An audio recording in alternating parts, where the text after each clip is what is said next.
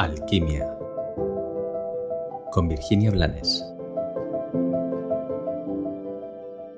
Hola, hoy voy a tocar uno de mis temas favoritos, el amor. Y hoy lo voy a tocar para preguntarte si ya has vivido lo que hoy voy a llamar la muerte del amor. Eh, no sé, no sé de qué tipo de persona eres tú, porque he conocido personas que teniendo ya 40 y muchos o 60 y muchos años, nunca se han enamorado. Otras que son unas enamoradas de enamorarse y se han enamorado de tantos y tantos o tantas y tantas. No sé si eh, llevas más de 40 años con la misma persona, no sé nada de ti, pero sea cual sea tu historia, tal vez hayas pasado por ese momento en el que de repente sientes que lo que tú creías que era el amor no existe. Eso es a lo que yo llamo la muerte del amor. Es cierto que no nos enseñan a amar es cierto que desde que somos muy pequeños nos eh, hacen un sinónimo que no es real entre relación o familia y amor. Es cierto que no nos enseñan a amarnos. Y desde esta desinformación o esta falta de conciencia, crecemos anhelando el amor. Por eso muchos cuando de repente sentimos mariposas en nuestro corazón, que no en nuestro estómago, creemos que ya lo hemos alcanzado.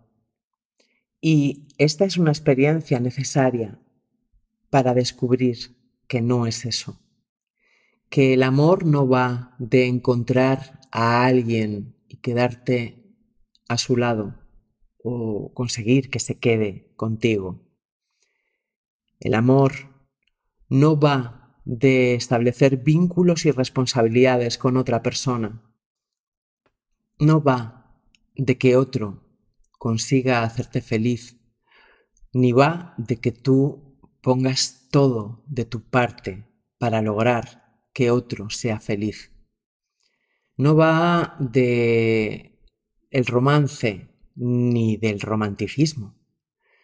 El amor es mucho más grande que todas nuestras creencias y también es mucho más grande que nuestras experiencias. Y en medio de lo que es y lo que no es, muchos, mientras amábamos, hemos eh, sentido esa muerte del amor.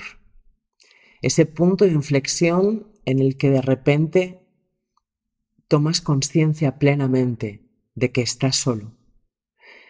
Que si tienes el privilegio de amar a otros, eso siempre va a estar contigo.